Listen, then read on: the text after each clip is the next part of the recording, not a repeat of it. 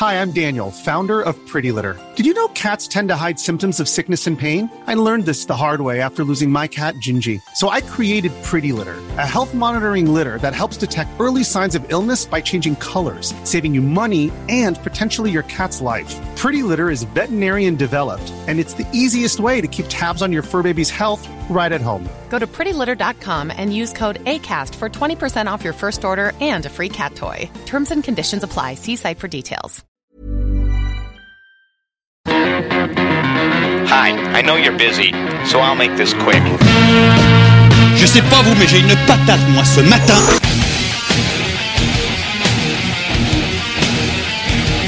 Bon, enfin, ce que vous avez déjà entendu, cette musique de sauvage. One, two, three, four. Start the Power épisode numéro 6, ici Richard Delhomme. Il y a deux semaines, j'étais en vacances en Écosse et autour de Inverness, j'ai beaucoup entendu parler d'un gros animal aquatique que personne soi-disant n'a jamais vu. Eh bien pour les épreuves de bikepacking et gravel, c'est un petit peu pareil. On a tous beaucoup entendu parler de Paul Galéa, mais personne ne l'a jamais vraiment vu. Alors, mythe ou réalité? Aujourd'hui, j'ai réussi à contacter Paul Galéa dans son antre à Perpignan et il nous donne sa version des faits. Alors, Paul, c'est bon, tu es prêt? Oui, je suis prêt. Ok. Paul, on va commencer par te présenter. Qui es-tu? Que fais-tu? D'où viens-tu? Alors voilà, donc Paul Galéa, donc je vais sur mes 44 ans et j'ai commencé le vélo euh, assez tôt, oui, puisque j'ai commencé à 16 ans à peu près. On va dire euh, à l'âge où j'étais en droit de conduire une mobilette. Bon, mes parents, euh, pour m'éviter ça, euh, m'ont acheté un vélo en fait et tout est parti de là. Donc de 16 ans, euh, pendant quelques bonnes années, j'ai fait du VTT en fait. Ça a été, j'ai commencé par là. Donc j'ai un passé de VTTiste qui a duré pas mal d'années jusqu'en 2015, on va dire.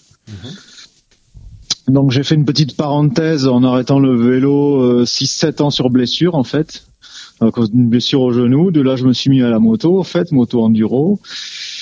Et du coup, je suis revenu au vélo bah, sur blessure, puisqu'en moto, bah, ça pardonne, pardonne pas non plus. Donc euh, rééducation avec le vélo. Et là, du coup, bah, j'ai repris le vélo et euh, beaucoup de routes aussi pour rééduquer. Ouais. Du coup, euh, bah, à partir de 2003 à peu près, bah, j'ai cumulé euh, route et VTT. Et depuis 2015, c'est vrai que je me suis orienté euh, vers la route longue distance.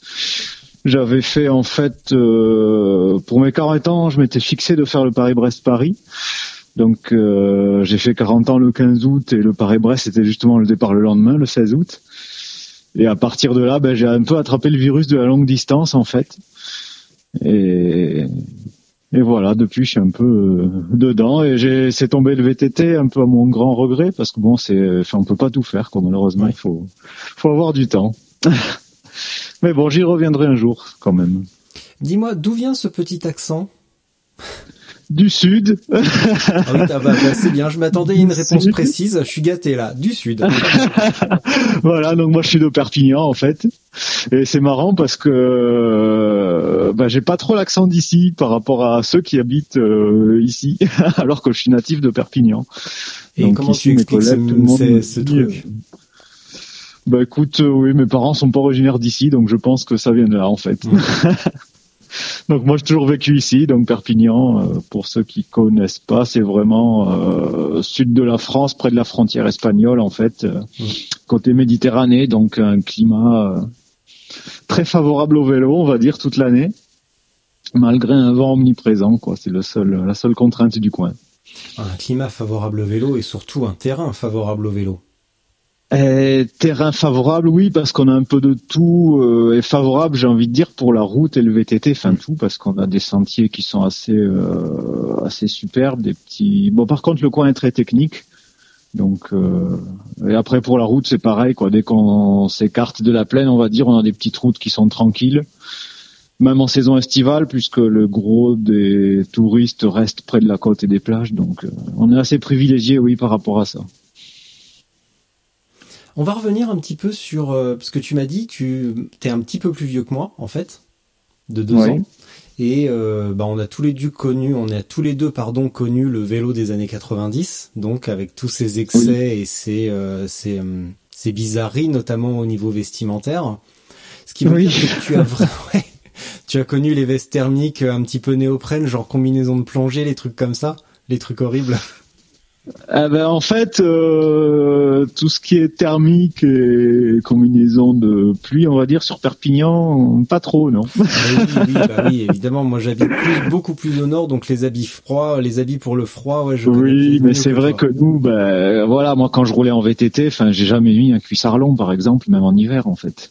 Ah, Donc c'est vrai qu'on est très très privilégié par rapport à ça. Au pire, je mettais un maillot manche longue euh, et ça s'arrêtait là. Mais c'est vrai que je rebondis par rapport à ce que tu dis. Les années 90, ça a été un peu le, le début de ce sport avec tous les travers qui ont qui ont suivi. Mais bon, c'était quand même une bonne époque parce qu'on savait pas trop où on allait. Ça partait un peu dans tous les sens, toutes les idées avec les premières suspensions, les machins et et c'est vrai qu'avec le gravel, on retrouve un peu cet esprit-là, même si ça va beaucoup plus vite dans l'évolution du matériel, on va dire. eh bien, je suis très heureux parce que c'était exactement ma question. Est-ce que tu trouves pas qu'il y a un début, un- une ressemblance entre cette époque 90-95 et le début, le début du VTT Également, bon, pas les débuts parce que c'était déjà bien avancé, mais également l'émergence vraiment du triathlon et euh, tout le matériel bizarre, bariolé, multicolore qu'on pouvait voir à l'époque. Euh, qui me fait beaucoup penser à ce que l'on voit actuellement en gravel, avec beaucoup de tâtonnements, d'hésitations, de d'expérience, très bien. Mais ça, ça m'y fait énormément penser. Qu'en penses-tu? Euh, oui, c'est vrai que bah, la similitude, euh, elle est là, même si avant, dans les années 90, il y avait moins ce côté mercantile en fait. Mm. Aujourd'hui, j'ai l'impression que c'est euh, vraiment la course, à, enfin la course à l'armement, et il y a vraiment ce côté marketing qui prend un peu le pas. Surtout moi, quand je vois euh, des gravels aujourd'hui où on rajoute des de sel télescopiques, des suspensions, des machins, enfin. Enfin, pour moi, enfin, je sais pas, c'est pas l'esprit du gravel qui est un retour un peu à la simplicité. Pour moi, le gravel, ça représente un peu voilà ce retour à la simplicité et, et ce qu'on a connu dans le VTT, euh, c'était un peu ça aussi. J'ai l'impression qu'il y a justement deux courants à l'heure actuelle. Il y a un courant qui va vers ce, vers cette simplicité dans le sens où, bah, moi, je roule pas mal en pignon fixe aussi, et, et c'est vrai que c'est un peu une autre façon de rouler, une façon de se débarrasser des contraintes matérielles entre guillemets. Ouais. Et par à côté de ça, tu as un autre courant qui, voilà, c'est un peu la course à l'armement où euh, tout le monde est suréquipé, quoi. Et ça, je le vois un peu. C'est ce qui m'a un peu détourné du VTT aussi, c'est que, enfin, à la fin, c'était vraiment, on le voit avec les vélos électriques aussi. Maintenant, c'est le paraître, quoi. C'est, on roule, enfin, plus. C'est vraiment, enfin, quand tu vas sur les compétitions d'enduro, par exemple, c'est vraiment, euh, enfin, on a l'impression que les gars euh, restent une heure devant la glace à se regarder comment ils vont s'habiller avant d'aller rouler, quoi. Et... et on en revient un peu à tes tenues bariolées. C'est vrai que c'est un peu ça, quoi. Ben, Pour Ah, moi, mais le vélo, c'est pas ça. Pour moi, le vélo, c'était euh, marrant. Oui, oui, oui, oui. Oui, c'était un peu l'esprit fun. C'est, euh, bah, je fais un peu le parallèle avec la planche à voile. C'est aussi Ouais. le- l'essor de la planche à voile et tous ces sports nautiques un peu fun, quoi. Et le Ouais. VTT en faisait partie aussi. Complètement. Donc, euh, voilà. Qu'est-ce qui t'a vraiment plu dans le dans, dans l'émergence de la longue distance? C'est dans le dans ta découverte de la longue distance Paris-Brest-Paris, ça a été un déclic. Mais après, tu t'es aussi orienté sur des épreuves plus euh, bon certes route, mais aussi gravel.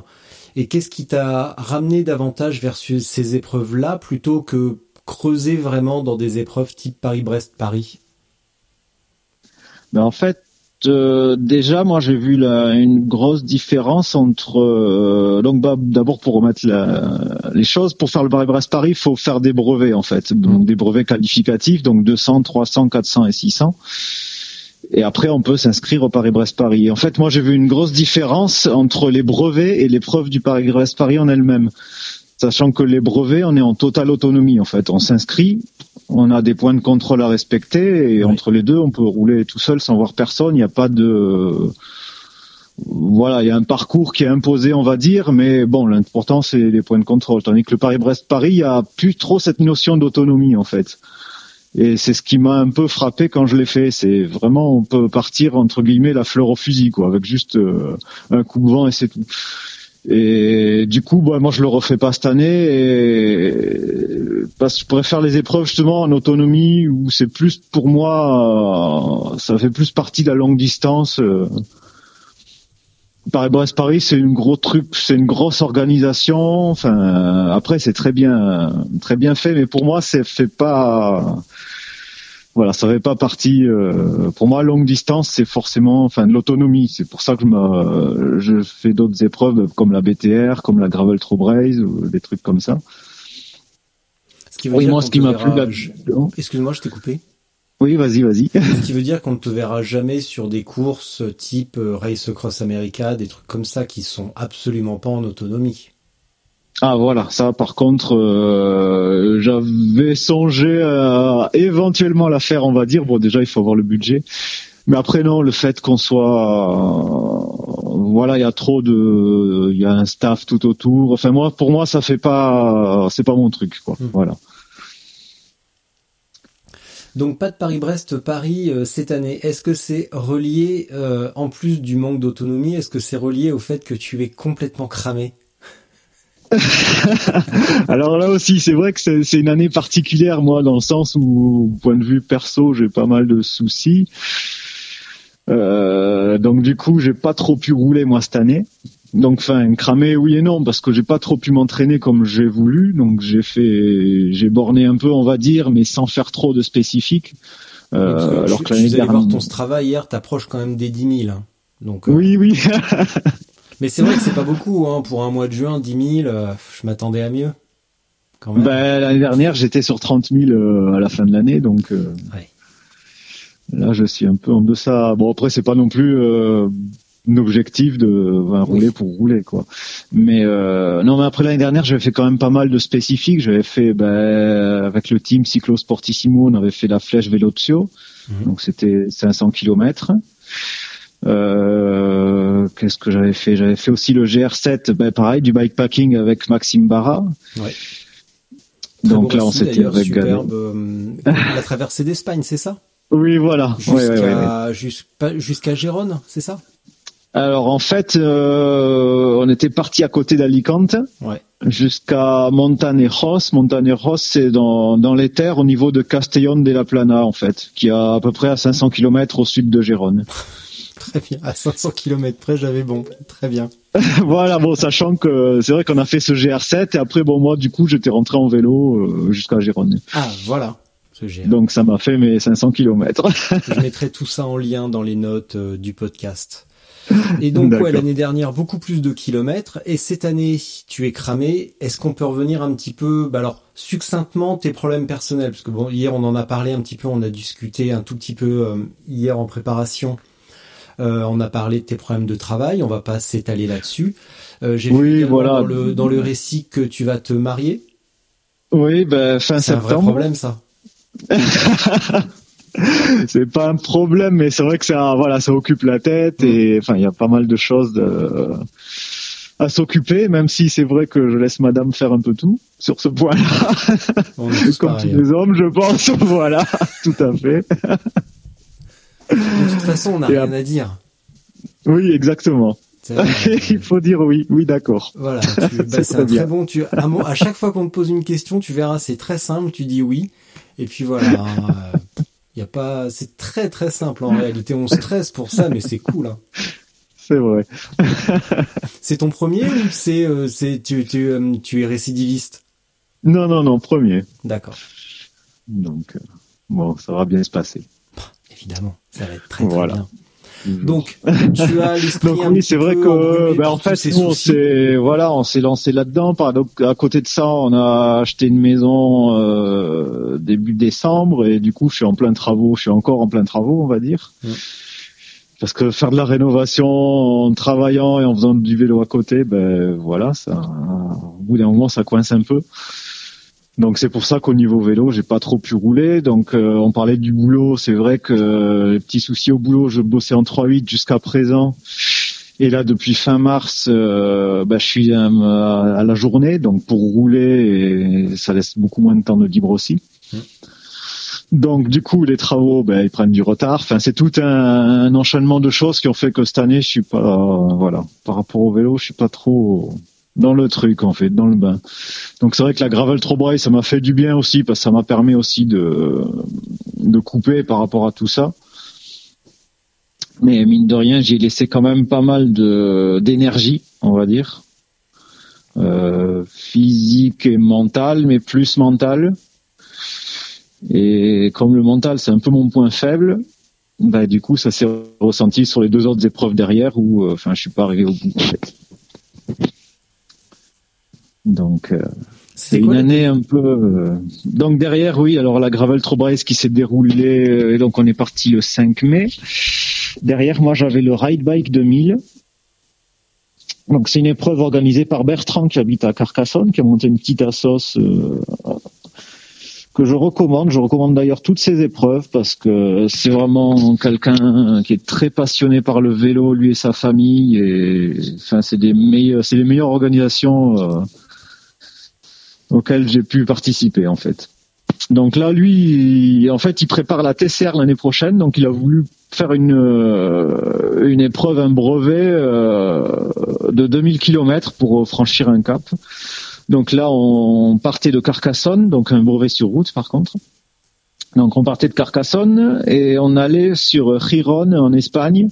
Donc c'est entre, on va dire, euh, Bilbao et le Portugal. C'est sur la et c'est sur la côte atlantique. Donc c'était une boucle. Donc euh, on passait par la France et on revenait par l'Espagne. Donc euh, ben moi j'ai fait 600 km au bout de 600 km ben j'étais un peu rappelé à l'ordre par ma tendinite que j'ai contracté tendinite bah, tendinite au talon d'Achille en fait que j'ai contracté à la Gravel Trobraise. Ouais. Et apparemment je suis pas le seul parce qu'en discutant avec deux trois autres participants ils ont eu les mêmes euh, symptômes euh, après la Gravel Trobraise donc euh, Peut-être dû aux nombreux poussages? donc je pense que euh, c'est exactement ça. Les parties où on aurait dû rouler, en fait, on a dû pousser et porter, et au bout d'un moment, ben, le tendon a pas aimé.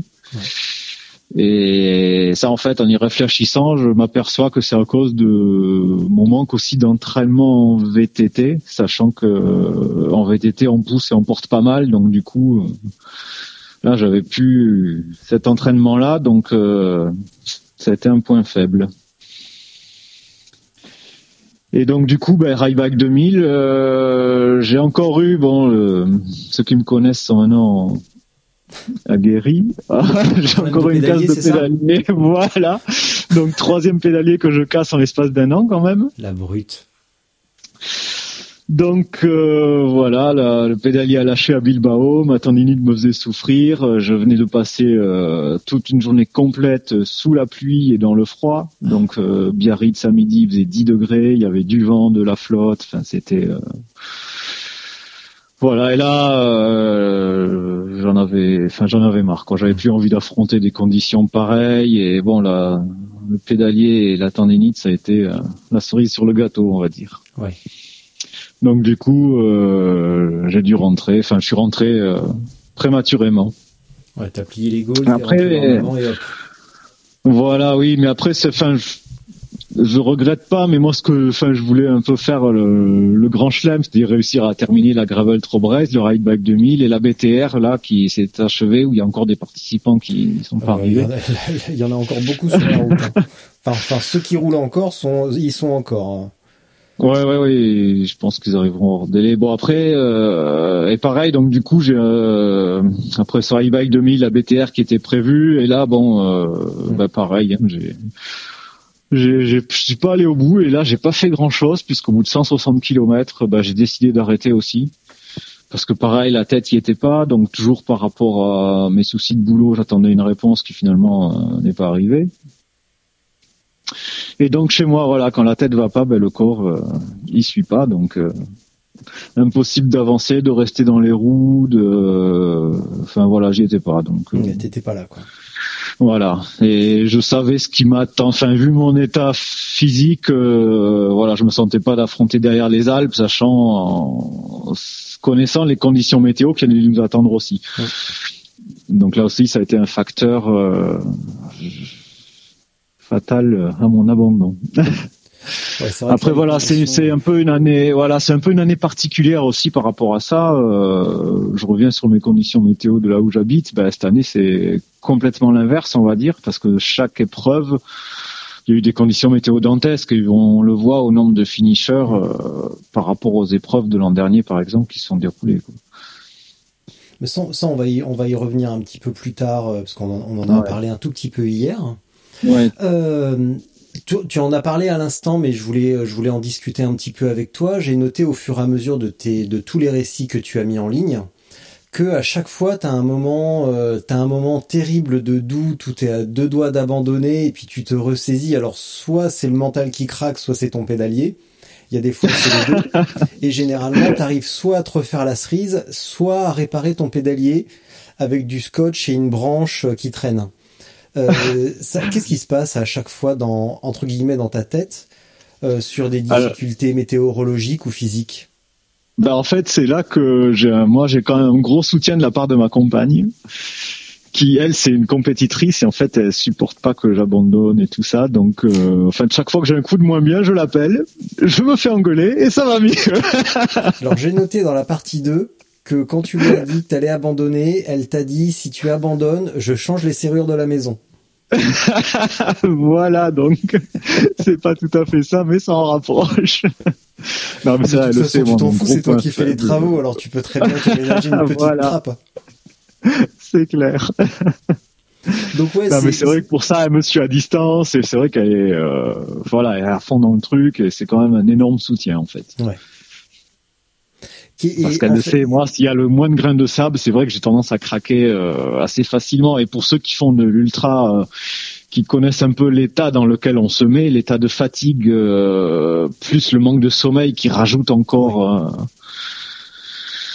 Donc c'est pas c'est pas évident et pour ça moi j'en admire certains ben, comme Sylvain Blairon j'ai lu son récit par exemple où enfin sur la gravel trop il est, il est tout arrivé et en fait malgré ça lui il a la niaque pour continuer enfin c'est quelque chose que j'admire et enfin c'est mon point faible où il faudrait que je travaille ça en fait. Ouais, Sylvain ou Vincent qui a cassé son vélo et qui en a acheté un autre. Aussi, oui, oui, j'ai vu ça, oui. Non, mais là, Vincent, si tu m'entends, faut que tu te soignes. Hein. Je t'aime beaucoup, hein. mais vraiment, euh, fais quelque chose.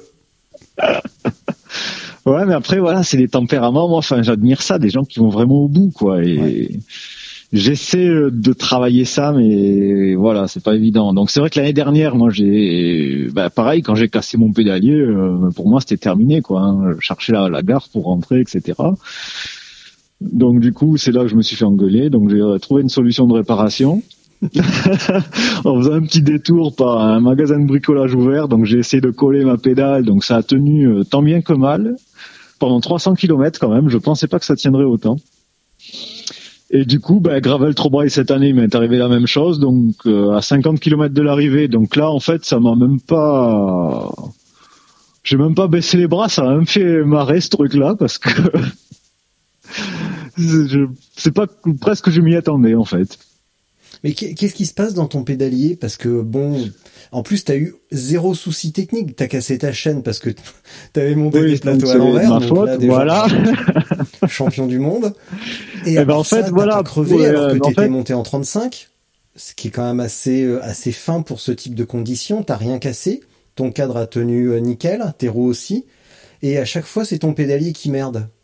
Que se passe-t-il ben, En fait, c'est un pédalier, euh, donc c'est un SRAM Red Exogramme. C'est une version euh, assez légère. Donc pour info, enfin ceux qui connaissent un peu, euh, j'ai pesé un clavicula et un SRAM Red Exogramme, ils font le même poids. Sachant que le clavicula, c'est le pédalier le plus léger du marché. Donc euh, et donc le SRAM Red, je pense qu'il est pas trop adapté pour le gravel. C'est un pédalier route.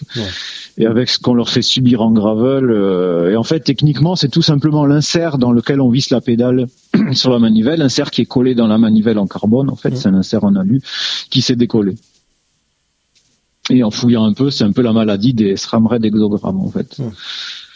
Donc là, du coup, j'en ai cassé un l'année dernière, un cette année euh, en gravel, donc deux en gravel, et c'est sur mon sur mon route, je l'ai cassé cette année aussi. Donc du coup, euh, on va passer sur des pédaliers en alu. Ouais, va peut-être falloir changer quand même. hein. Ouais, voilà.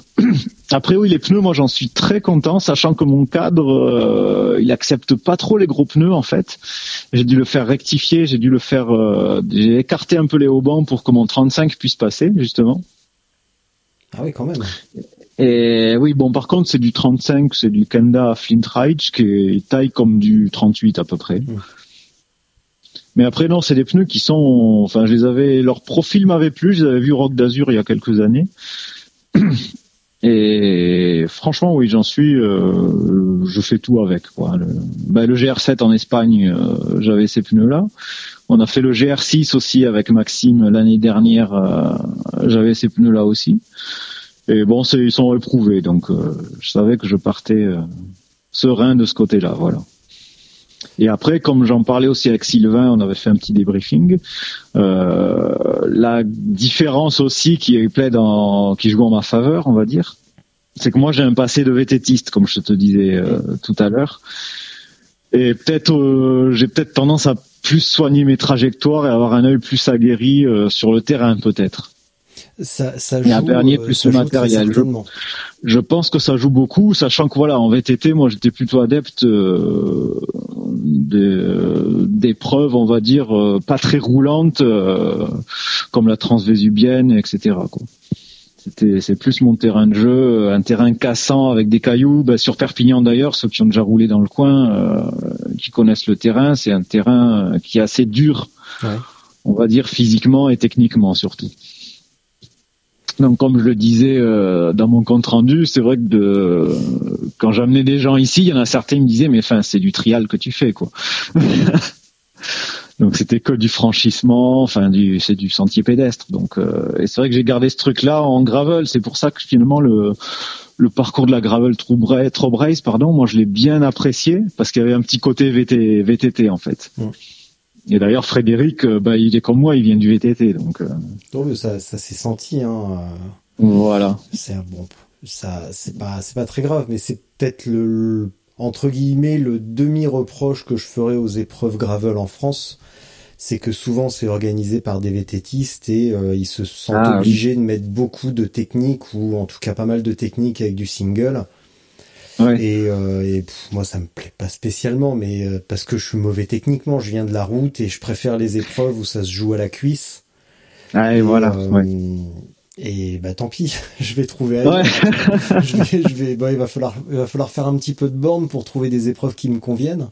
Mais ça c'est pas très grave. Et pour pour continuer sur Fred, euh, il est, il m'a écrit hier soir. Il est en train de préparer lui son récit euh, d'organisateur. Oui, ça, ça, je pense que ça va être intéressant Ouais. ouais, d'avoir son point de vue là, oui. Ouais, ouais. Là, ça va déchirer, euh, ça va déchirer sévère aussi. Et, Ah. euh, et on va continuer sur la, la GTB. Euh, quel- si tu avais pu te préparer vraiment comme il faut, qu'est-ce que tu aurais fait, notamment pour les tendinites Bah en fait, euh, par rapport à ça, euh, je peux pas te dire grand chose parce que c'est un, un point. Enfin, je m'attendais pas du tout à avoir une tendinite ici. D'ailleurs, en parlant avec mon kiné, il a été étonné parce que euh, lui, qui est un, qui a un très bon niveau en vélo, qui a un très bon niveau en trail, il a justement arrêté le trail à cause des tendinites et, au talon d'Achille et en vélo. euh, il me dit normalement, en vélo, on n'est pas sujet à, ça- à ce problème en fait. Bah oui, mais bon, quand tu marches beaucoup Et- tu, tu pousses à côté ouais, de et à- vélo, euh, Et après, le, ce qui a aussi, je pense, euh, ce qui m'a fait aussi, pense, je pense avoir eu cette tendinite, c'est euh, c'est le fait que sur l'épreuve, il a pas fait chaud. Et le tort que j'ai, moi, c'est quand il fait pas chaud, je bois pas. Et en fait, euh, c'est à cause de ça aussi, je pense que ça a joué dans le fait d'avoir eu cette tendinite. J'ai pas trop bu, contrairement à l'année dernière où il avait fait bon, où je me suis mieux hydraté. Je pense que ça n'a pas joué en la faveur de, de cette tendinite justement. Après voilà, au niveau préparation, on va dire que je suis arrivé peut-être un peu plus frais aussi euh, mentalement. L'année dernière, ben, tu avais lu le récit sur le GR7 avec Maxime. Pareil, on avait eu des conditions météo euh, dantesques, on va dire. Et, heureusement que la gravel trop braise il avait fait beau parce que je sais pas si j'aurais encore affronté ces conditions-là. D'ailleurs, les conditions de cette année m'ont fait penser aux conditions qu'on a eues en Espagne l'année dernière.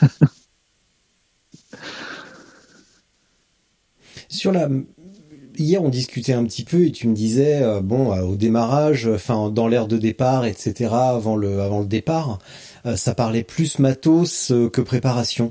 Est-ce que c'est un c'est un petit défaut, tu penses, de parler autant et de privilégier autant le matériel et de peut-être pas assez se préparer?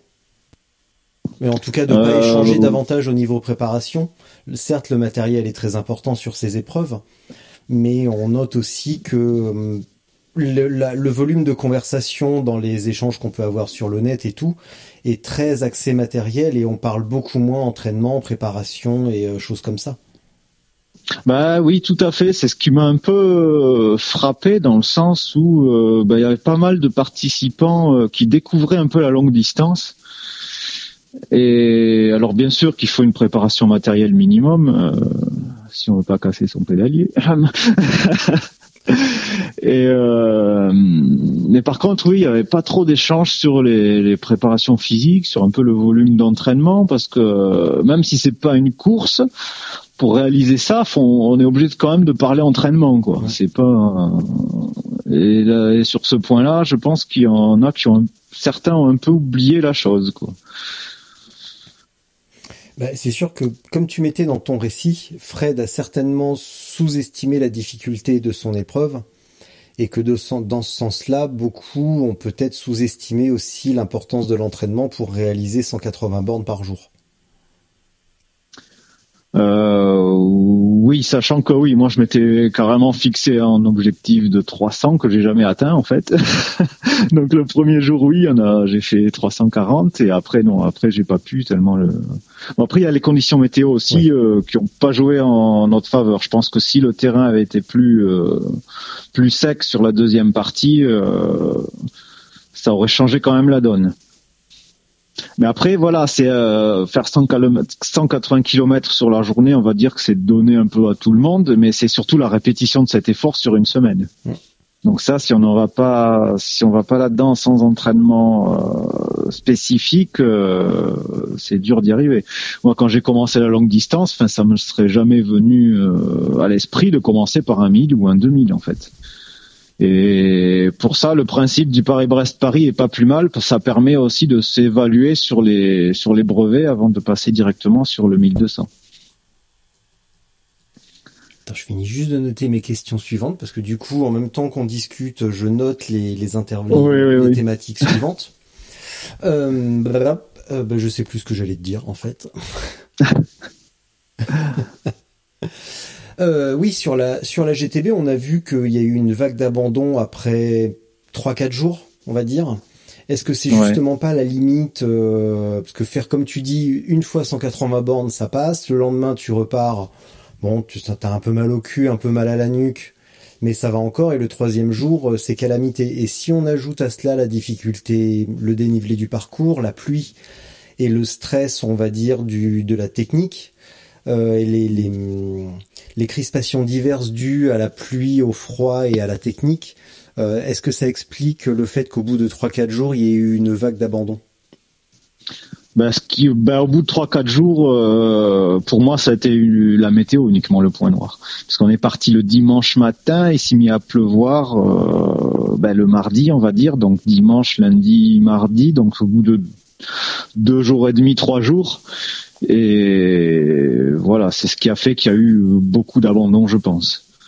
Donc sachant que oui, euh, en plus de la pluie, il y avait du vent et il y avait une alerte orange sur le département. Donc, euh, mais certains clairement ont sous-estimé le, le côté technique de la gravel Trobraise. Voilà, j'en reviens à ce que tu disais. C'est vrai que je pense que l'erreur de Fred, ça a été de mal communiquer là-dessus dans le sens où il avait annoncé une épreuve plus roulante que l'an dernier, en fait. Ah, c'est réussi, bravo. Et voilà. Après voilà. du monde, Fred. C'est euh, c'est un reproche, je pense que quelques-uns lui ont fait. Moi, pour moi, c'est pas. un- voilà, moi, c'est juste l'annonce qui m'a interpellé. Euh, après, moi, ça me dérange pas les parcours techniques, comme je te disais, au contraire, quoi. Mm. Autant l'année dernière, euh, j'ai trouvé ça trop roulant euh, d'entrée. On s'est tapé 120 bornes de chemin de halage euh, à 25-30 à l'heure. Enfin, pour moi, euh, c'était vraiment euh, une purge. Tandis Moi, que cette année, euh, voilà, cette année c'était plus intéressant. Il y avait du single, bon, c'était plus physique. Et, et c'est vrai qu'à Fred, quand je suis arrivé au CP1, déjà, il s'attendait à me voir arri- arriver avant. Et quand il m'a vu arriver au CP1, on a un peu discuté. Je lui ai dit, Fred, attends-toi à avoir énormément d'abandon. Et derrière, ça va pas louper, en fait. Voilà. Sachant que c'est vrai que beaucoup de participants partaient dans l'idée, euh, et là aussi on accentue toujours euh, le fait que ce soit un brevet, pas une course. Mais bon, c'est quand même un brevet qui fait 1500 km. Euh, il faut pas traîner en fait. Ouais. Et beaucoup de participants partaient dans l'optique de ben, s'arrêter à midi manger, on s'arrête le soir manger, on s'arrête euh, à l'hôtel, on va dormir 7-8 heures. Enfin, euh, c'est voilà, Euh, en faisant ça, euh, on n'arrive pas au bout. Quoi. Bah, t'arrives au bout, mais en tout cas, t'arrives pas dans les délais. Oui, voilà.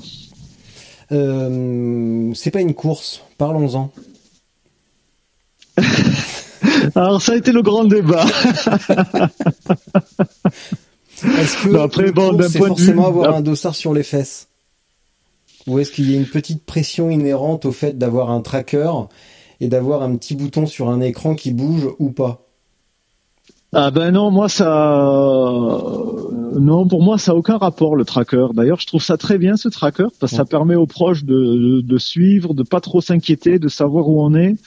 Parce que dans une épreuve comme ça, on n'a pas forcément le temps d'appeler les proches, on va dire euh, assez fréquemment.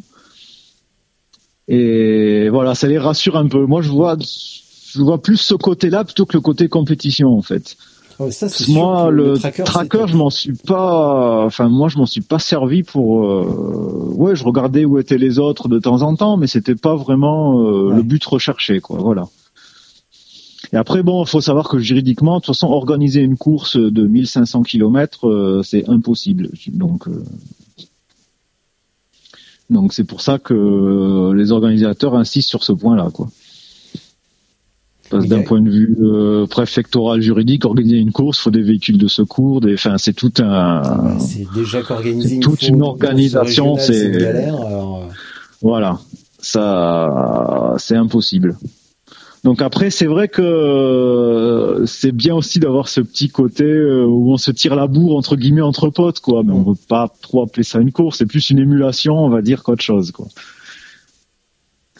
Après le risque, euh, comme le disait Luc Royer euh, au briefing de la BTR, euh, le risque dans ce genre, euh, enfin de course entre guillemets, on va dire, je sais plus trop comment on va dire ça du coup. On va dire épreuve. Voilà, dans ce genre d'épreuve, c'est de rogner sur les heures de sommeil, de se mettre en danger en fait. Voilà, parce que là c'est pareil, on n'est pas tous égaux par rapport au- à la récupération, aux heures de sommeil, euh, et on peut vite se mettre en danger en fait. Ça, ça vient peut-être aussi avec l'expérience. Ouais, mais on en discutait justement hier euh, avec Elisabeth qui fait pas mal de longues distances.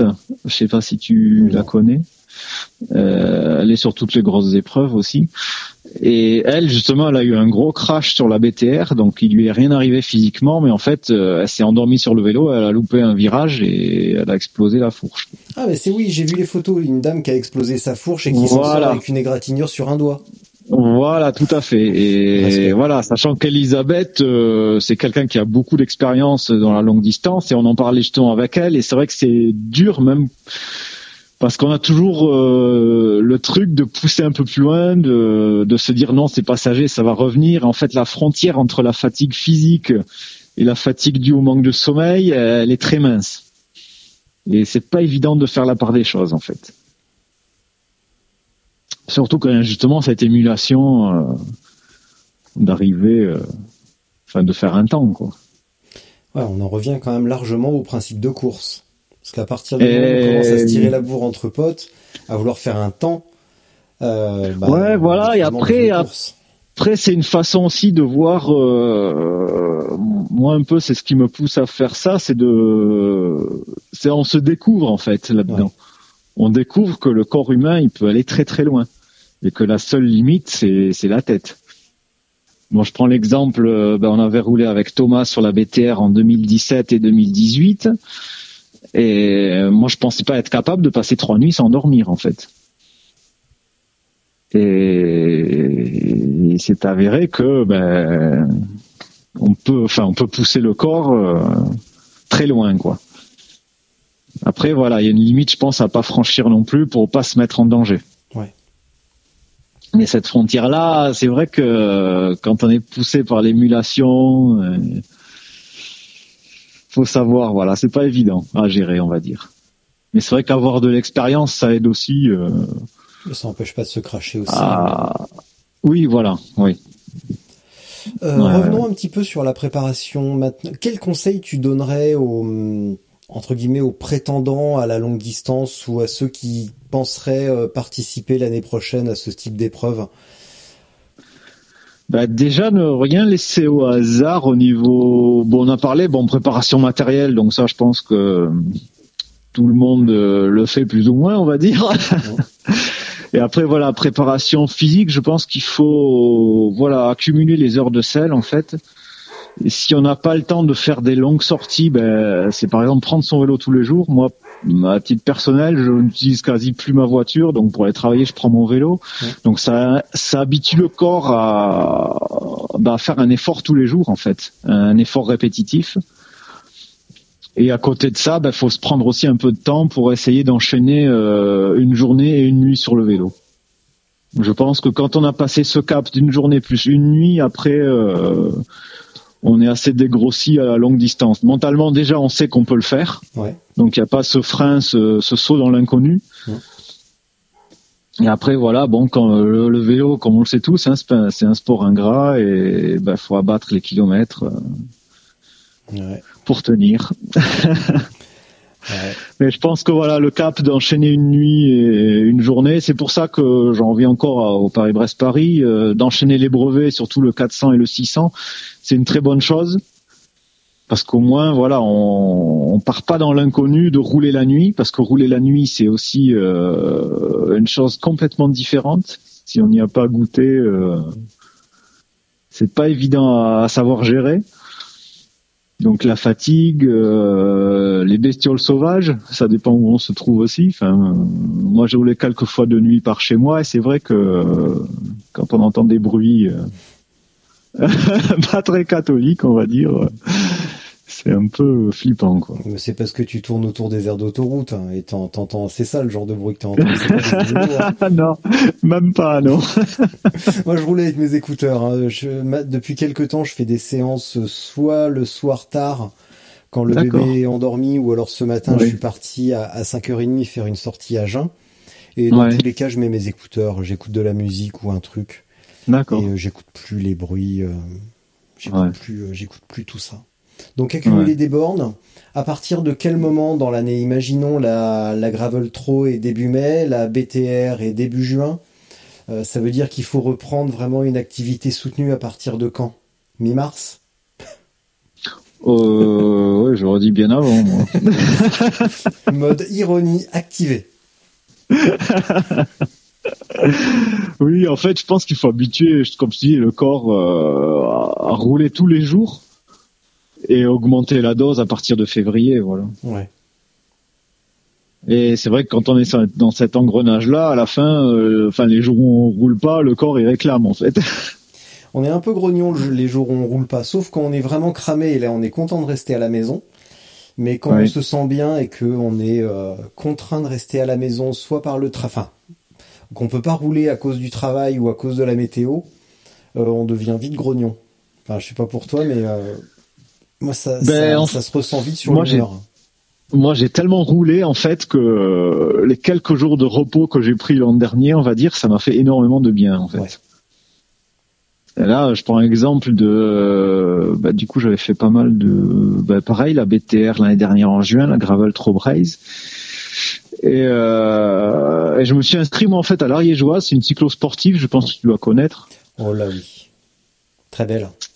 Et voilà, et du coup, j'avais, j'avais quasi pas roulé de la semaine pour me préserver un peu, et ça m'a fait un bien, un bien fou, quoi.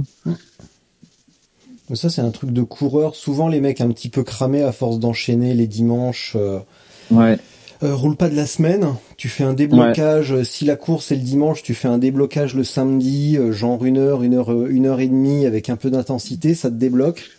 Et le Ben, moi, j'avais, tu vois, j'avais fait, voilà, nous, ben, là, hum, l'épreuve, c'était le samedi. Moi, j'avais fait, bon, sans borne quand même, le vendredi. Un déblocage tranquille. Derrière Et scooter. voilà. et oui, non, mais ça m'avait fait du bien, ouais. Ouais. Et c'est vrai que quand j'avais fait la Transv en 2014, ou- attends, je je l'ai faite trois fois, je crois que c'était dans la, où j'avais mieux marché, c'était en 2011. Et là, j'avais carrément coupé 15 jours avant l'épreuve. Et pendant 15 jours, j'avais pas touché au vélo. Et en fait, quand t'arrives le jour de l'épreuve, t'as as la niaque parce que ça, t'as envie de faire du vélo, t'as envie de rouler, t'as l'envie qui est là, en fait. Ouais. T'as pas cette, cette lassitude euh, d'aller rouler. Donc, euh, et ça, ça fait de couper, ça fait du bien aussi. ouais. Surtout quand on roule beaucoup. Voilà. Après, tout est faut relativiser aussi. Ben, ça a été le au cœur des, des discussions des premiers épisodes avec Rémi. Et puis l'épisode 3 avec euh, mon pote Johan. Et c'est exactement ce qui m'est arrivé sur les dernières épreuves auxquelles j'ai participé, donc euh, l'Estrade Bianche, l'étape du Tour ou euh, la Malteni. Je fais pas beaucoup, Mhm. de- je fais pas beaucoup d'épreuves et j'ai pas encore Ouais. fait d'épreuves sur plusieurs jours. Euh, et il s'avère que même si je me sentais bien le jour de l'épreuve, euh, je sentais que j'étais un petit peu cramé. Et en fait, euh, Ouais. j'en ai beaucoup trop fait et pas Ouais. et, et j'ai pas coupé, euh, j'ai pas suffisamment coupé. Je suis ouais, je suis arrivé cramé à chaque fois. Et là, si je dois refaire un truc fin juillet, je vais quasiment couper euh, le soir du Tour d'Île-de-France, donc de la Paris Greenbelt, euh, le 7 juillet. Pour courir le 27. Ouais. Oui, c'est pas plus mal. Mais après, moi, là où je reste étonné, c'est que, euh, comme je dis, l'année dernière, j'ai fait quasi, bah, j'ai fait 29 000 et quelques kilomètres. Et j'ai pas eu cette sensation d'arriver, euh, d'être cramé, quoi, en fait. Et je pense que le, le corps s'habitue à un certain volume d'entraînement et, et enfin, ouais, voilà, faut habituer le corps, je pense, en fait, tout simplement. Mais, là, je pensais coup- pas, voilà, faire autant de kilomètres. euh, je pensais avoir des coups de mou, quoi, mais en Ouais. fait, euh, même pas. Donc, je pense que je le paye cette année, par contre. Le coup de mou est tu, arrivé. euh, hein. tu, vas à- à gérer plus un. tu vas gérer ça comment maintenant? Bah, à partir de là, maintenant, bah, même depuis que tu es rentré de la BTR, finalement, je suppose que tu vas pas rouler des masses et tu vas te reconcentrer sur, euh, sur l'essentiel, c'est-à-dire euh, Oui. famille. Voilà. Oui, oui, oui, oui. Là, je vais essayer de couper un peu. Donc, euh, déjà au boulot, ça devrait se régulariser, on va dire, courant du mois. Donc, ça sera une épine du pied en moins. Ouais. Euh, on devrait déménager, pareil, courant du mois. Donc, euh, encore une bonne chose. Mais je pense que quand tout va se décanter, euh, mentalement, voilà, je serai plus euh, prêt pour aller rouler. Et le, la suite du programme, c'est quoi pour toi cette année? Bah, du coup, euh, j'ai rien prévu. Non. Donc, euh, suivant comment je me sens, je vais peut-être aller sur euh, la Londe en vélo la semaine prochaine. Ouais. C'est à côté de hier, en fait. Donc, ça fera une bonne sortie. Et voilà, après, voilà, si j'arrive bien à recharger les batteries, j'essaierai de refaire le 1000 du Sud euh, début septembre. Donc, euh, pour ceux qui aiment grimper, c'est un brevet que je conseille. Je l'ai fait l'an, j'ai découvert l'an dernier. Et donc, euh, c'est un 1000 qui est au départ du, c'était dans le Var, vers Draguignan. Et en fait, on fait toutes les Alpes du Sud et chaque année, le parcours change. Donc, euh, bon, par contre, c'est costaud. Il y a 21 000 mètres de positif pour 1000 kilomètres. Mais voilà, c'est euh, franchement, euh, les organisateurs se débrouillent pour trouver des petites routes et des petits cols euh, pas très connus et qui sont super sympas. Donc euh, voilà, si je pense que j'irai faire ça. Un petit tour au Roc d'Azur peut-être aussi. Ouais. Ah, cool, on se verra là-bas alors. Ça c'est Voilà. super. tu feras, tu Bah feras oui, une nous, épreuve au on- rock ou pas?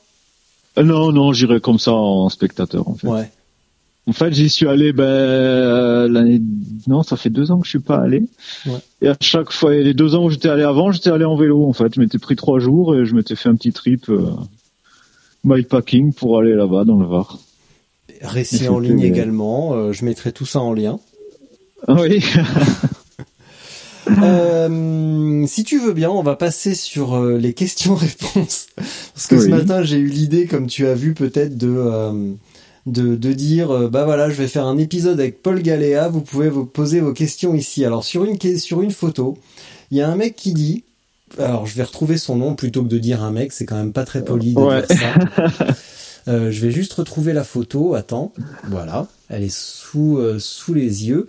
David, pourquoi deux GPS lorsque tu peux avoir les mêmes infos sur un seul? Donc on voit que tu as un Garmin type euh, 1000 ou 1030 et euh, oui, c'est un sur ta 1030. potence. En fait, j'ai un, un 1030 et un Etrex 30. Ouais. Donc pourquoi deux GPS Mauvaise vue? Bah, tout, simple, non, non, tout simplement parce que j'ai aucune confiance en l'électronique D'accord. et que si j'ai un GPS qui tombe en rade, ben en fait, euh, voilà, je suis euh, aveugle, euh, sourd et muet.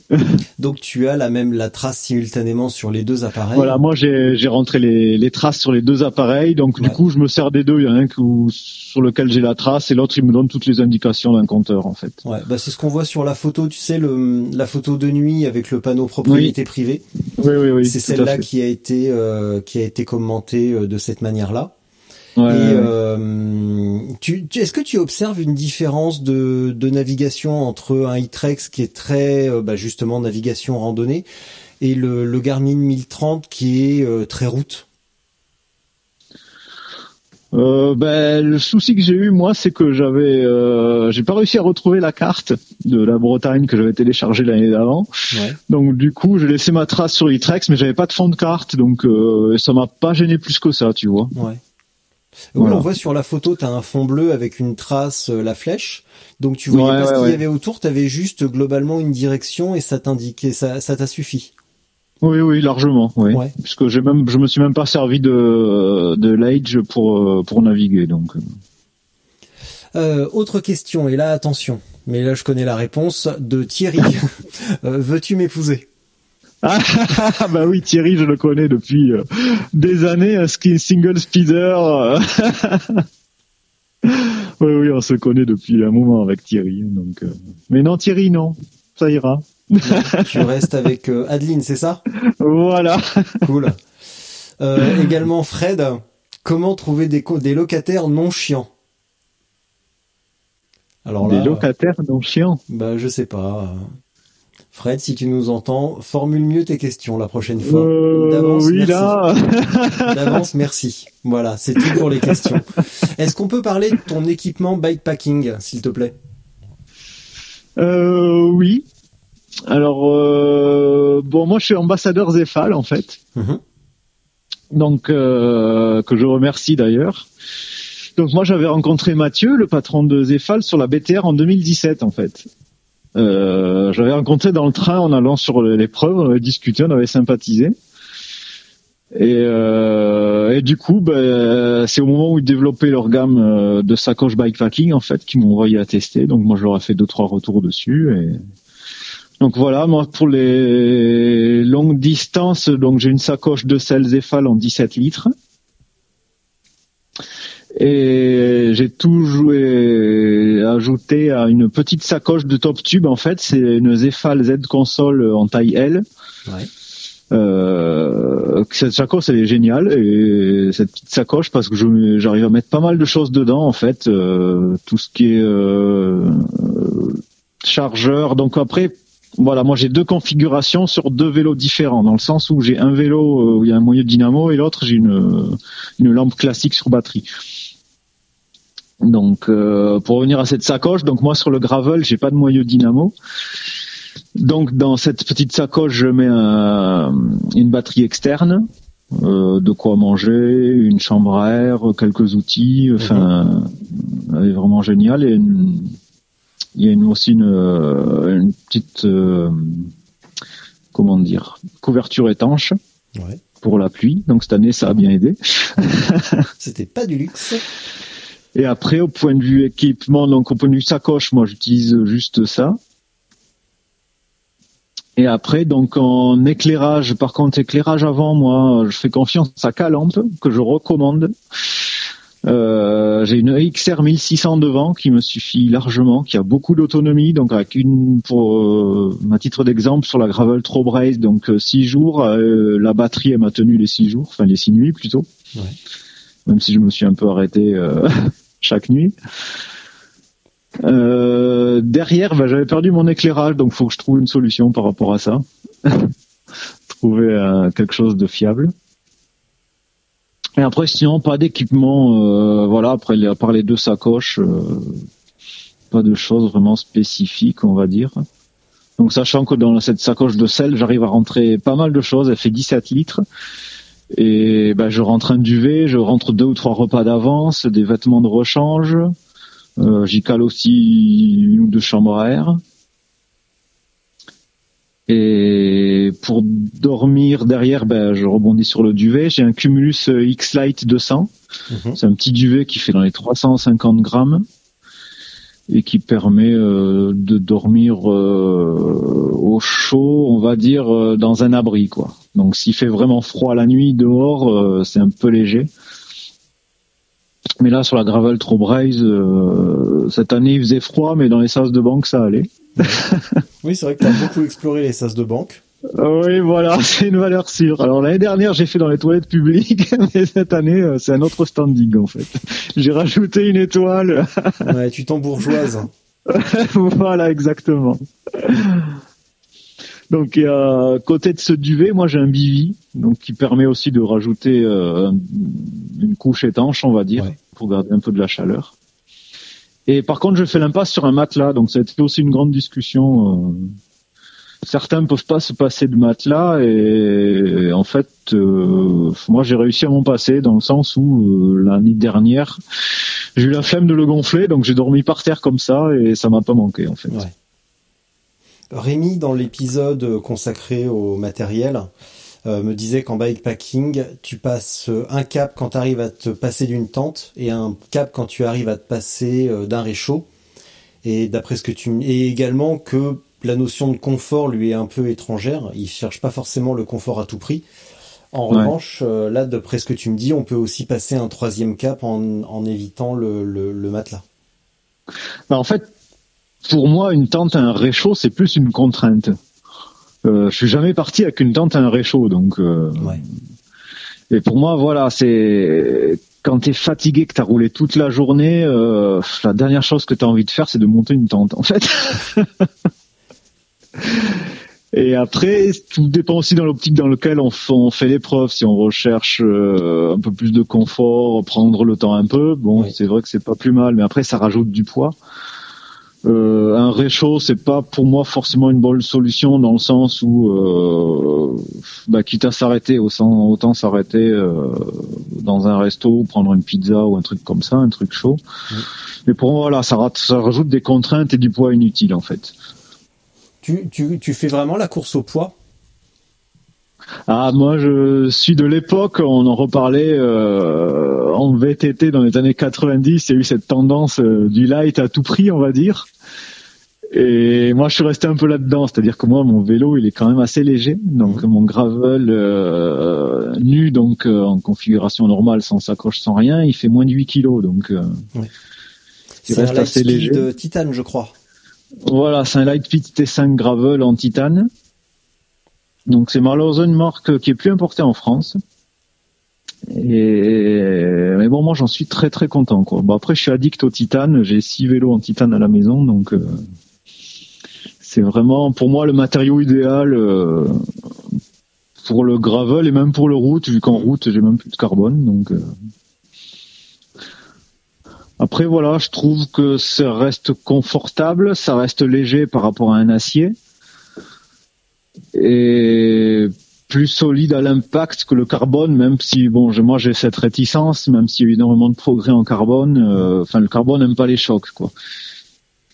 Et c'est vrai qu'en gravel, des chocs, il y en a quand même un peu sur mon terrain de jeu, on va dire. Et pour moi, voilà, ça représente ce matériau idéal. On arrive à des poids, je dis moins de 8 kilos le vélo, donc ça reste vraiment euh, très léger. Même là, s'il va prendre un peu avec un nouveau pédalier. Oui, tu vas prendre 200 grammes, c'est pas très grave. Mais oui, voilà, c'est pas, c'est plus psychologique qu'autre chose. Oui. Euh, tu es en double plateau. On peut en parler Alors oui, alors euh, bah, tout à fait. euh, J'en parlais justement avec Mathieu de Zéphal qui m'avait, qui s'était monté un nouveau vélo, qui s'est interrogé là-dessus. Et alors moi je lui disais qu'autant en VTT, euh, je repasserai plus au double. Je suis vraiment addict au monoplateau. Mhm. Et autant en gravel sur route, euh, j'aime bien avoir une cassette bien étagée en fait. Alors en VTT c'est pas très gênant parce que c'est des ruptures de pente qui sont assez euh, énormes, mais sur route euh, c'est pas trop le cas. Donc euh, j'aime bien garder moi cette euh, une cassette un peu plus étagée tout simplement. Ouais. Après pour avoir la même amplitude qu'un double, il faudrait passer sur une cassette en 10-42 euh, avec tous les trous que ça impose. Donc euh, je trouve pas ça terrible tout simplement. Tu as combien à l'avant? Alors devant j'ai 34-46 Ouais. et derrière quand j'ai monté le vélo j'avais une 11-32 et là du coup comme ma cassette était morte j'ai monté une 11-34 et je regrette pas. Donc ça te fait ouais, Autant- 34, 34, ouais, tu, euh, tu Ouais. passes euh, tranquille partout là. Ça passe vraiment partout oui. Ouais. Après je me dis que là où ça passe pas ben ça passerait pas plus avec deux dents de plus derrière donc euh, Oui, puis tu passes à pied à la limite sur de la longue Voilà. distance, tu vas te, tu vas te mettre dans le rouge pour passer sur ton vélo. voilà et ça Euh, permet finalement de s'obliger à s'économiser on va dire. Exactement. Est-ce que sur les parties roulantes, tu, euh, bah, j'ai ma petite opinion là-dessus.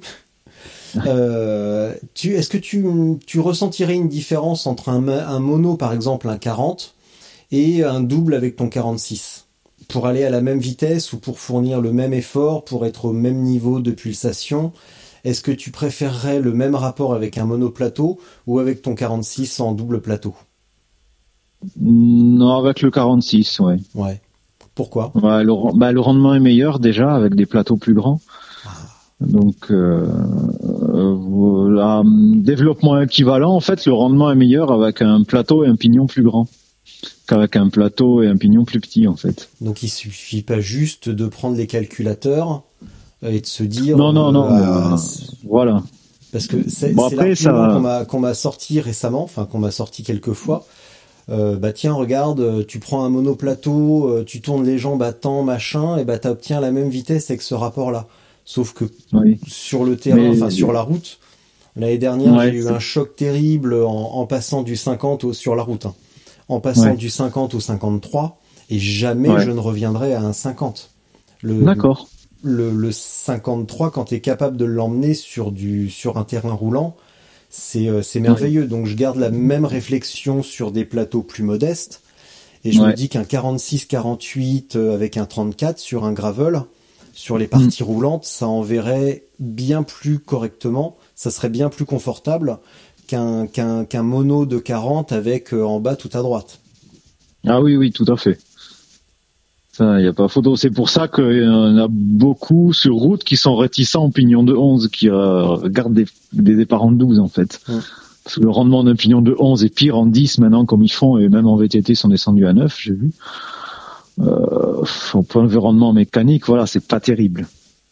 Bah, en plus ça me rappelle Et en plus, la chaîne, euh, enfin la chaîne travaille, euh, enfin la chaîne croise, tandis que si on a un double plateau, la chaîne croise beaucoup moins, elle travaille plus euh, en ligne, Ouais. et ça augmente aussi le rendement. Bon après, je pense que c'est des gains marginaux, mais oui mais euh, bon, voilà, au après- niveau sensation, voilà, les sensations sensation, euh, hein, jouent aussi. Voilà, tout à fait. Et, et les sensations, même si elles sont pas quantifiables, ça joue énormément. Euh. Bah, elles sont pas quantifiables. Euh, En fait, il y a, il y a quelques semaines, en fait, mon vélo de route est cassé. J'ai cassé la. Toi, t'as la maladie des SRAM. Moi, sur mon route, j'ai la maladie des treks avec la, la Ah. patte de dérailleur avant qui euh, qui pète. Ah. Et euh, un matin, je sais pas pourquoi, je suis parti, mais j'étais encore sur le petit plateau.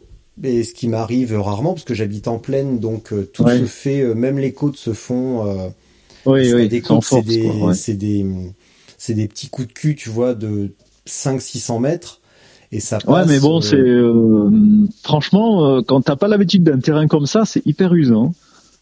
bah, c'est un autre effort qu'effectivement que la montagne, évidemment, euh, un col qu'on va monter, euh, c'est évidemment pas Parce le même qu'un col, tu te cales, tu te cales sur un rythme, euh, Ah bah, et ça nous, monte, on nous, va dire, un peu tout seul entre guillemets, voilà. Ouais, voilà. Ouais, En ça, je sais ce que c'est. du. Et du coup, je me suis dit, bah tiens, allez, je vais faire ma séance de côte, de fractionner en côte sur le petit plateau. Et Mhm. franchement, petit plateau et tout à droite, je me démenais à 180, 185 pulses à rouler à 35 à l'heure. Et j'ai Ouais. fait les dernières séries, je suis revenu sur le 53. Mhm. Et bah là, évidemment, d'un coup d'un seul, j'étais à 45. Alors que je produisais le même effort, j'étais Ah au oui, même oui. niveau de pulse, mais je Ah roulais oui, à oui. 45 à l'heure. Ouais. Donc Et moi, je suis un peu comme ça dans le sens où j'ai un peu, bah, c'est pour ça que je me suis monté un pignon fixe, c'est pour me permettre de travailler un peu la vélocité que je Ouais. n'ai pas du tout. c'est marrant ça pour un VTTiste. Eh oui, c'est vrai. Mais d'ailleurs, il y en a beaucoup en me voyant pédaler, ils m'ont dit mais toi, t'es pas un cycliste en fait. Parce que c'est vrai que j'ai une cadence de pédalage qui est euh, très faible euh, Ouais. par rapport à la normale, on va dire. C'est qui est très faible de combien C'est-à-dire, on va dire qu'on Bah, je roule- je on à je l'ai- 90, 95 à peu près. Ouais, je dois être à 10 de moins. Quoi. Bon, ça va. 10, euh, ouais, 10, 15. Il faut, je- que je mette le capteur de gelée, le capteur de cadence, mais je l'ai jamais monté en fait. Ouais. Donc, faudra que, que je le mette, ouais, pour voir un peu.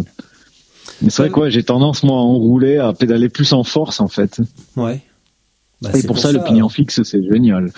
bah, c'est aussi pour ça que ton pédalier supporte pas le, le voyage avec toi. Peut-être aussi, oui. Voilà. Euh, on va venir sur un petit détail. Rémi, dans Oui. tous les récits, euh, quand je discutais avec Rémi, Rémi euh, Lequin, il me disait. Paul, c'est un mec, il est ultra régulier et sur les épreuves, tu le vois au départ et tu le revois pas, de tu le revois pas ensuite. C'est un solitaire. Est-ce que tu corrobores cette, cette, ce commentaire sur Rémi? Ou est-ce que tu veux profiter Mais bah, oui, c'est vrai que chaque fois que j'ai roulé sur du long, bah, en fait, j'étais seul au monde. Quoi. Bah alors déjà t'es devant, donc fatalement tu vois pas les autres, mais Et- surtout euh, t'as l'air d'être un petit peu solitaire. euh, bah comme tu disais, tu vas pas à l'hôtel, tu dors, euh, bah tu dors dans ton euh, dans ton dans ton duvet. Ouais. Est-ce que c'est un petit trait de caractère? Tu es solitaire et surtout la régularité. Est-ce que c'est important? En, Alors déjà, c'est important En quoi c'est important Voilà. ce- ce- d'être régulier sur ce type d'épreuve Ouais. Alors bah déjà, enfin je reprends ce que tu me dis. Oui, déjà c'est un trait de caractère. Moi, je suis quelqu'un d'assez solitaire. Et bah, bah, chez moi, quand je roule, c'est 90% du temps seul en fait. Mais à côté de ça, euh, l'expérience m'a montré que sur une épreuve de longue distance, c'est très très dur de rouler à plusieurs en fait. Parce que si tu n'as pas le même rythme, tu vas rentrer dans un faux rythme, euh, que ce soit supérieur ou inférieur, et c'est pas bon. Et en plus de ça, si tu as le même rythme, tu as les coups de fatigue qui arrivent pas au même moment. Donc c'est plus dur à gérer que de rouler tout seul en fait. Et après, ben, la régularité, euh, je pense que le corps aussi se met en mode veille entre guillemets dans le sens où ben, il sait qu'il voilà, il y a un effort à faire de tant de tant d'heures et automatiquement euh, le corps va pas se mettre dans le rouge en fait. Donc euh, donc en fait j'ai pas ça ça vient cette régularité elle vient toute seule. J'ai pas l'impression d'en faire un peu mon cheval de bataille en fait. Euh, également sur les sur les premiers récits que Rémi avait mis en ligne, notamment sur la French Divide, euh, il Ouais. expliquait que la première matinée, même pas la première journée, la première matinée, les mecs partaient euh, comme pour et je, je me souviens de ces mots comme pour faire un 80 bornes. Et Ouais. euh, lui était parti beaucoup plus modestement et en fait en fin de journée il était il était devant. Est-ce que tu partages bah, cette oui. analyse? Ah complètement, oui. On a eu le cas nous sur la, la Born to Ride de l'année dernière, en 2018 en Bretagne, où euh, bah, pareil, c'est parti comme comme une cyclosportive en fait. Euh, ah oui, non mais nous on n'a même pas pu tenir les roues avec Thomas. Et les mecs sont tarés. Ils savaient Ils sont avait, partis euh, super fort. Ah ben en fait voilà, et, et comme on dit, au bout de 200 bornes, ben ça a fait pchit quoi, il y avait plus personne. Donc euh, ça, ça nous a quand même étonné parce que enfin on partait pour 1200 km, enfin c'est euh... et j'en reviens sur le Paris-Brest-Paris encore une fois. Moi ce qui m'avait choqué, c'est euh, dans le groupe où donc moi je suis parti, c'était le dimanche à 16h dans le premier groupe, on a fait 250 km à 35 km heure de moyenne. Et là, ça partait, oui, comme une course, quoi. Oui, là, ça, là, ça commence à rouler vite. Voilà, oui. Mais après, c'est pareil, quoi. Euh, les gars, ils explosent petit à petit. Enfin, ça sert à rien de, de rouler vite pour exploser peu de temps après, quoi. Et c'est là qu'on voit aussi, je pense, le manque d'expérience de certains. Après, euh, l'euphorie n'explique pas le fait de partir vite non plus, quoi. Faut prendre un peu de recul par rapport à ça. Ouais. Mais c'est vrai qu'en 2018, c'était flagrant, quoi. C'était euh, avec Thomas quand on est arrivé. Donc, euh, faut savoir qu'en 2018, le parcours fait qu'on devait prendre des bacs, en fait. Et il y avait des heures précises pour les bacs. Et avec Thomas, on a été étonné justement de voir personne quand on est arrivé au premier bac. On pensait que les autres étaient devant, mais en fait, euh, non. Ils avaient tous explosé en train d'agonir dans un fossé. Euh, voilà, et après il y a une gestion du sommeil aussi que qui est pas évidente. euh, Enfin, faut de l'expérience aussi par rapport à ça, quoi. Qu'est-ce que tu entends par gestion du sommeil? Ça veut dire quoi? Ben, être capable de rouler, euh, enfin de d'avoir de rouler sans trop avoir besoin de sommeil en fait, de rouler en déficit de sommeil plutôt, Ouais. voilà. Et ça, avec Thomas, je rejoins ben, Thomas Dupin qui fait partie du team et qui est un très très bon cycliste. Ben, D'ailleurs, cette année, il est arrivé en tête sur la BTR. Euh, il est arrivé en tête sur la Race Cross Provence. Il est arrivé troisième de la Biking Man, Biking Man pardon, en Corse. Et lui, il est impressionnant dans le sens où il s'arrête quasi jamais. Il a une gestion des arrêts et en fait, il dort presque, il dort encore moins que moi. Et ça, c'est un, c'est un atout qui est, euh, qui est exceptionnel, quoi. Bon, c'est pas donné à tout le monde non plus. Oui. Je pense que ça peut se travailler. Donc Thomas, il est un peu, il fait le même, peu le même métier que moi, mais lui, dans, il est dans l'aérien, en fait. Donc il est comme moi en horaire décalé et je pense que ça nous aide aussi dans cette gestion-là du sommeil. Ouais. Donc être capable aussi, euh, au-delà du déficit de sommeil, être capable de s'arrêter, de dormir 10 minutes, un quart d'heure et de pouvoir repartir euh, un peu plus frais. Ça serait intéressant peut-être de faire un épisode avec lui pour en parler. Ah oui. Mm. Oui, oui, oui. Euh, justement, parlons des, des épreuves Biking Man. Ça te, ça te picote un peu ou pas? Ben euh, oui, là j'ai pas trop eu au niveau des dates, euh, j'ai pas trop eu, eu l'occasion de pouvoir participer à une épreuve de ce type, mais euh, je pense que j'essaierai, ouais, la Corse ou euh, Il y a le ils font pas Portugal, mal je crois, plus d'épreuves. tard dans l'année. Eh, le Portugal, oui, mais Madame, euh, elle va pas être contente parce que Pourquoi je crois elle que c'est le pas les- elle aime 28 pas les. Portugais Non, c'est le jour de notre mariage, donc. euh, Ah, Donc voilà. non, oui, le Portugal me tente très bien, la Corse. On Ouais. a aussi Jacques Barge, je sais pas si tu connais. oui, de nom, oui. Voilà. Donc euh, lui aussi, si tu peux euh, l'interviewer s'il est d'accord. C'est euh, quelqu'un qui est exceptionnel aussi, de par un mental de guerrier. C'est quelqu'un qui a 67 ans et moi qui m'épate. Oui, Et on- lui, il a fait- très bien. Ouais, il a fait Taïwan et il a fait Oman deux Ouais. fois. Ouais.